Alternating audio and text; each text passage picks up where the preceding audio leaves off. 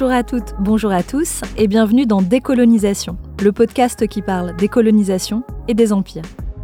Cet épisode est la suite de l'épisode 2 de la série Alcool et colonisation qui est consacré aux enjeux économiques que représente le marché de l'alcool dans les empires. C'est toujours nous, Julie, moi et Margot, qui parlons.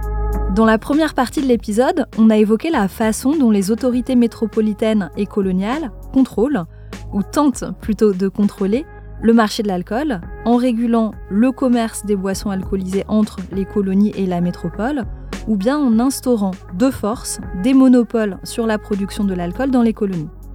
Et on a souligné la façon dont les individus contournent ces lois. Euh, les boissons alcoolisées sont euh, du coup au, cœur de toute une économie euh, informelle. Et les acteurs de cette économie informelle, ce sont à la fois des individus qui cherchent à assurer leur propre gain économique, comme les pirates dans les Caraïbes au XVIIIe siècle, et à la fois des colonisés qui investissent la contrebande et le marché noir de l'alcool d'une symbolique politique. En résistant aux lois des autorités coloniales sur l'alcool, par exemple en produisant de l'alcool sans autorisation, ils contestent la légitimité même de l'État colonial. On s'était arrêté sur l'exemple de l'Indochine française au tournant du XXe siècle. Dans cette deuxième partie, on voudrait s'attarder sur le cas du continent africain, justement au XXe siècle.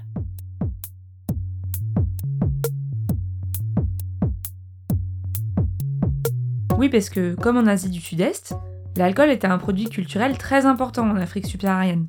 Le vin de palme ou la bière, faite à partir de grains de malt, était utilisé dans les rituels religieux, consommé lors de festivités publiques, ou alors euh, bu dans le cadre privé des réunions familiales.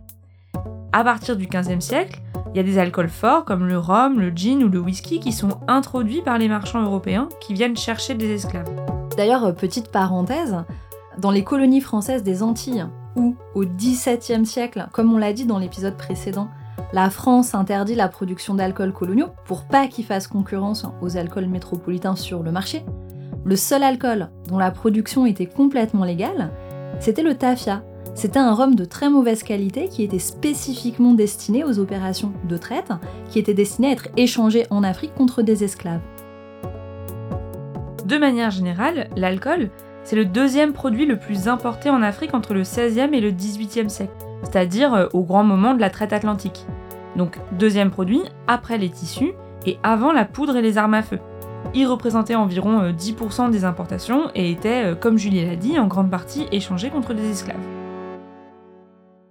Ensuite, à partir du moment où euh, les Européens se partagent le continent africain et imposent leur domination, euh, donc à la fin du XIXe siècle, l'alcool devient euh, une source de revenus importante pour l'État colonial. Du coup, il fait l'objet d'une réglementation très stricte, avec un monopole ou un encadrement des licences de production ou de vente qui limite ou empêche l'accès des non-européens à ces produits. Et là, c'est comme en Asie du Sud-Est, hein, face à ces dispositifs, il y a aussi une contrebande très active, par exemple, pour le gin, qui était appelé Ogogoro ou Ai Ai par les Britanniques au Nigeria au début du 19e siècle. Et là aussi, cette contrebande, c'est un site non seulement de résistance à l'État, à l'État colonial, mais de contestation de sa légitimité même. Et le contournement du monopole ou des interdictions vient alimenter partout, au XXe siècle, des sentiments anticoloniaux.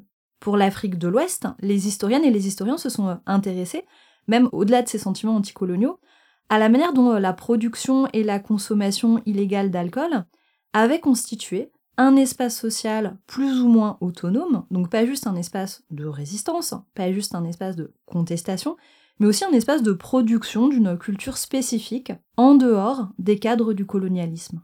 Et on peut prendre l'exemple du quartier de New Bell, à Douala, au Cameroun, qui est donc un quartier qui a été créé euh, en 1914 par les Allemands, alors que le Cameroun était une colonie allemande, pour accueillir les personnes euh, migrantes qui viennent euh, du Cameroun et de toute l'Afrique de l'Ouest, pour travailler dans l'économie coloniale en tant que docker, portefeuille ou travailleurs manuels, mais qui trouvaient aussi très largement à s'employer dans l'économie informelle du quartier. À New Bell, la consommation illicite d'alcool ne revêtait pas spécialement euh, un aspect politique. Ce n'était pas considéré par les habitants comme un moyen de résister euh, frontalement au colonialisme, mais c'était plutôt euh, considéré comme un acte vraiment quotidien, qui était constitutif de la culture populaire. Les hommes se retrouvaient pour aller boire un verre en sortant du travail, ou quand ils avaient envie d'être ensemble. Et quand ils décrivent leur sociabilité ou leurs activités, c'est toujours autour du fait de boire de l'alcool. Ça fait vraiment partie, en fait, du lien entre les gens dans ce quartier. Et aucune des tentatives coloniales de limiter la consommation d'alcool par des lois euh, n'a réussi à modifier ça. L'alcool est toujours resté au cœur des sociabilités masculines. Et surtout, comme il y avait très peu d'endroits où on pouvait acheter de l'alcool abordable, les gens se retrouvaient généralement dans des maisons et dans les salons de femmes qui vendaient euh, du vin de maïs qu'elles fabriquaient elles-mêmes, de façon totalement illégale. Et cette activité euh, illégale typiquement féminine, c'était une source de revenus extrêmement importante pour elles, puisqu'on estime qu'elles gagnaient euh, jusqu'à 4 fois plus que leur mari. Et ça, c'est vraiment une particularité des villes qui se développent à ce moment-là. Il y, a un rôle important des femmes dans la production à petite échelle, et il y a une accessibilité de l'alcool pour tous, et l'alcool devient partie prenante d'une culture commune. Et au contraire, dans les villages, l'alcool, qui était du vin de palme ou du vin de maïs, était beaucoup plus cher, et surtout il était contrôlé par des gens qu'on appelle les big men. Alors qui c'est les big men? C'est des hommes puissants, souvent âgés, qui jouissent d'un prestige social, économique et, euh, spirituel important, et qui d'ailleurs sont un peu des relais et des piliers de l'autorité coloniale. C'est euh, ce qu'a très bien montré un historien qui s'appelle Emmanuel Akiampong, qui explique qu'au Ghana, c'est toute une culture du pouvoir qui repose sur la production, la vente et la consommation de l'alcool, surtout dans les campagnes. Et il dit en fait que le pouvoir lié à l'alcool repose sur deux facteurs. D'abord, euh, un facteur économique. Parce que ce sont les hommes âgés, opulents qui contrôlent les terres et ceux qui travaillent sur ces terres, et notamment euh, dans les palmeraies, ils ont un accès direct au vin de palme. Et avoir du vin de palme disponible chez soi, c'est un signe de pouvoir politique euh, et de richesse économique. Le deuxième facteur de pouvoir, il est d'ordre plus culturel. Le vin de palme, il a deux autres dimensions dans la société ghanéenne villageoise. D'abord, il est utilisé dans les rituels religieux. Il a un caractère sacré. Et puis en même temps, c'est un produit qui est considéré comme dangereux s'il est consommé avec excès. Donc un produit qu'il faut savoir maîtriser, qu'il faut savoir manipuler. Du coup, la capacité d'un individu à contrôler l'accès au vin de palme et à le consommer est directement corrélée à la puissance spirituelle et virile de cet individu. Et euh, inversement, les alcools les moins forts sont associés à des boissons de femmes, littéralement ils sont appelés la boisson des femmes. La conséquence de ça, c'est que les big men qui contrôlent la production et la consommation du vin de palme apparaissent comme des hommes puissants. Et en plus de ça, ils tirent aussi des avantages sociaux et culturels de leur maîtrise de l'alcool. Emmanuel Akiampong, toujours, a souligné ce phénomène en étudiant notamment les cérémonies qui euh, rythment la vie des gens, comme euh, les cérémonies de passage à l'âge pubère ou alors euh, les mariages c'est-à-dire des moments dans lesquels, en général, on boit ou on offre euh, souvent de l'alcool. Et bah dans ces moments, les big men fournissent le vin, ils le distribuent, ils font des libations avec. Et ça, ça leur permet de s'introduire dans l'intimité des familles, c'est-à-dire dans des mondes qui, euh, d'ordinaire, sont plutôt féminins. Ça leur permet de s'informer sur les femmes de la famille, notamment sur celles qui sont prêtes à être mariées. Et donc grâce à ces informations, ils assurent un rôle clé dans la communauté en tant que euh, transmetteurs de ces informations, ce qui les met en position de force. Ceci, à leur tour, va connaître à leur fils et à leur petit-fils l'histoire glorieuse de notre lutte pour la liberté. Lorsqu'ils ont entendu la musique militaire à la radio, ils ont exulté de joie, se disant, ça y est, on a gagné. Non, ils n'ont pas gagné, ils ont perdu. Bref, ce qu'il faut retenir ici, c'est que euh, le contrôle de l'alcool, en fait, ça permet aux big men d'opérer une forme de contrôle social sur la population qui les entoure, et que c'est le cas au moment de la colonisation, mais aussi avant et après. D'ailleurs, au moment des décolonisations africaines, plusieurs mouvements indépendantistes s'opposent à la fois aux Européens et aux élites traditionnelles qui monopolisent les réseaux de production, de consommation et de distribution de l'alcool. En tout cas, c'est euh, ce qui se passe au Ghana. Après la Seconde Guerre mondiale, les puissances européennes sont donc très éprouvées par la guerre et du coup elles utilisent leurs colonies comme un soutien financier. Les entreprises européennes qui sont implantées au Ghana, et notamment les brasseries, euh, sont euh, dans ce cadre favorisées par le pouvoir colonial, ce qui provoque euh, la colère des quelques élites économiques africaines, comme certains jeunes Ghanéens qui travaillaient dans ces brasseries. Et donc par exemple en 1947, les employés de la Overseas Brewery Factory d'Accra font grève pendant 10 jours. C'est pas cette grève qui provoque les indépendances, mais euh, elle est quand même le signe d'un certain mécontentement et d'une contestation grandissante. Il y a des protestations qui éclatent un peu partout et la résistance s'organise progressivement jusqu'à la création du CPP, le Conventions People Party, qui cherche à contester l'autorité des Européens en même temps qu'à contester la hiérarchie traditionnelle ghanéenne. Ses membres, ce sont souvent euh, des jeunes qui sont euh, généralement pauvres et ce sont aussi bien des hommes que des femmes, ce qui est très nouveau. Le CPP donne aux femmes un véritable rôle politique, notamment aux femmes défavorisées, comme euh, quelqu'un qui s'appelle Atta Bahasi, qui est une ancienne prostituée à Kumasi et qui prend la tête d'un genre de syndicat des prostituées dans sa ville avant de devenir porte-parole du CPP. Alors pourquoi est-ce qu'on vous parle du CPP Dans ce euh, mouvement de résistance, l'alcool joue un rôle symbolique important. En fait, le CPP cherche à élargir ses soutiens parmi le plus grand nombre, et pour ça, il mise sur la culture populaire, souvent urbaine. Et euh, ses membres organisent au début des années 50 des festivals, des concerts de musique, de, de danse, des matchs de foot, et dans tous ces événements, les Ghanéens se regroupent, discutent, donnent de l'argent aux partis s'ils le peuvent, et surtout, surtout, consomment de l'alcool. L'alcool est très présent dans toutes ces manifestations en tant qu'activité sociale, mais aussi comme symbole du projet politique de ce parti. En effaçant le tabou autour des femmes qui boivent, par exemple, le CPP cherche à effacer les anciennes hiérarchies sociales.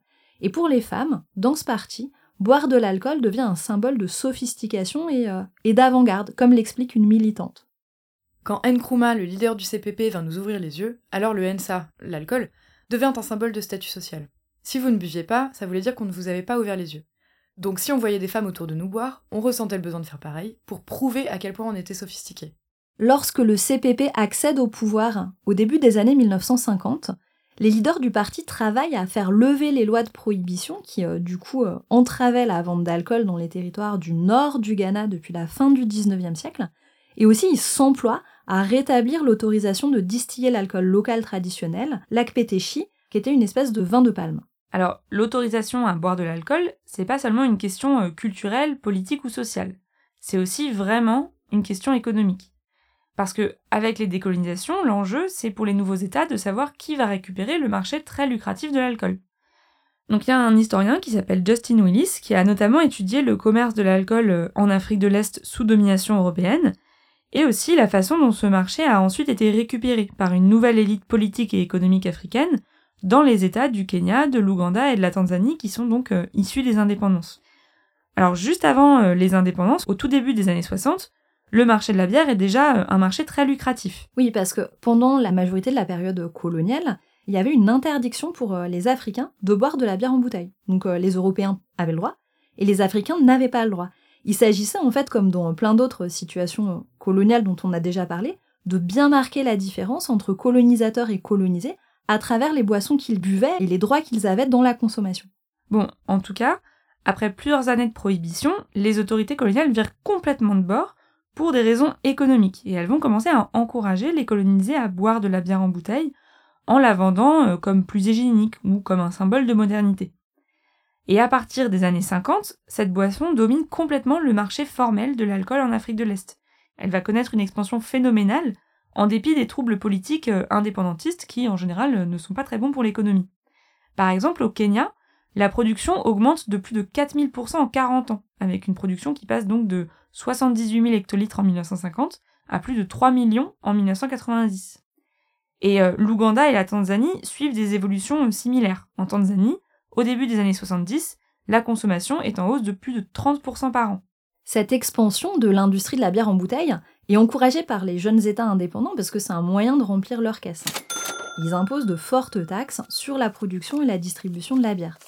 Par exemple, au début des années 1960, au Kenya, une petite brasserie indépendante comme la City Brewery payait environ 400 000 livres par an de taxes à l'État kényan.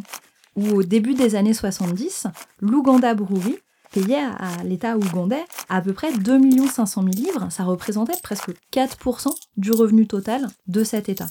Et en échange de ces taxes qui sont très lourdes, les États protègent le prix des bières, interdisent l'importation de bières étrangères et établissent un monopole public sur les autres alcools afin de limiter la concurrence. Alors attention, malgré tout, la bière en bouteille reste un bien de luxe, que seuls les riches peuvent s'offrir. Ceux qui n'en ont pas les moyens euh, boivent en général de l'alcool qui est distillé euh, illégalement et distribué toujours au sein d'un marché euh, informel qui donc continue d'être très actif, et auquel est d'ailleurs intégrée toute une économie des consignes de bouteilles de bière y compris après la fin de la colonisation.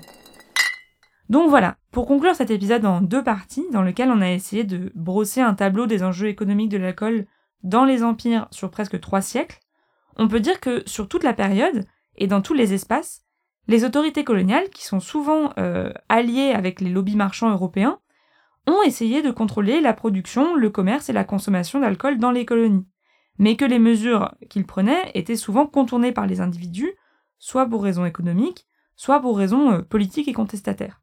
Cette situation, s'est parfois prolongée au-delà de la colonisation, parce que les marchés de l'alcool représentaient un moyen euh, efficace de remplir massivement les caisses des nouveaux États indépendants. Et la particularité du contrôle de euh, l'alcool en situation coloniale, c'est que les autorités coloniales développent des arguments qui reposent sur des valeurs morales et pas seulement économiques. Parce que euh, pour faire accepter euh, les lois sur l'alcool, même si elles sont jamais vraiment respectées, les autorités coloniales peuvent pas juste dire bon bah on a besoin de revenus, on a besoin de se financer. Elles peuvent pas se contenter de ça. Donc elles développent tout un discours sur les impératifs moraux et médicaux de la prohibition de l'alcool, qui fera l'objet du prochain épisode.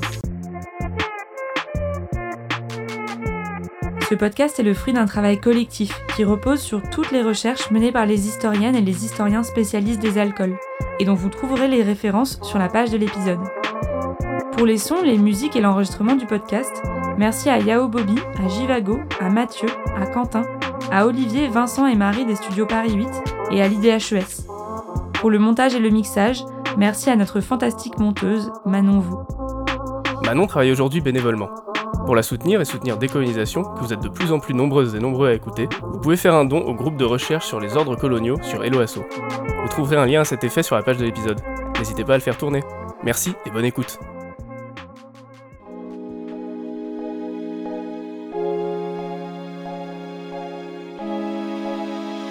back.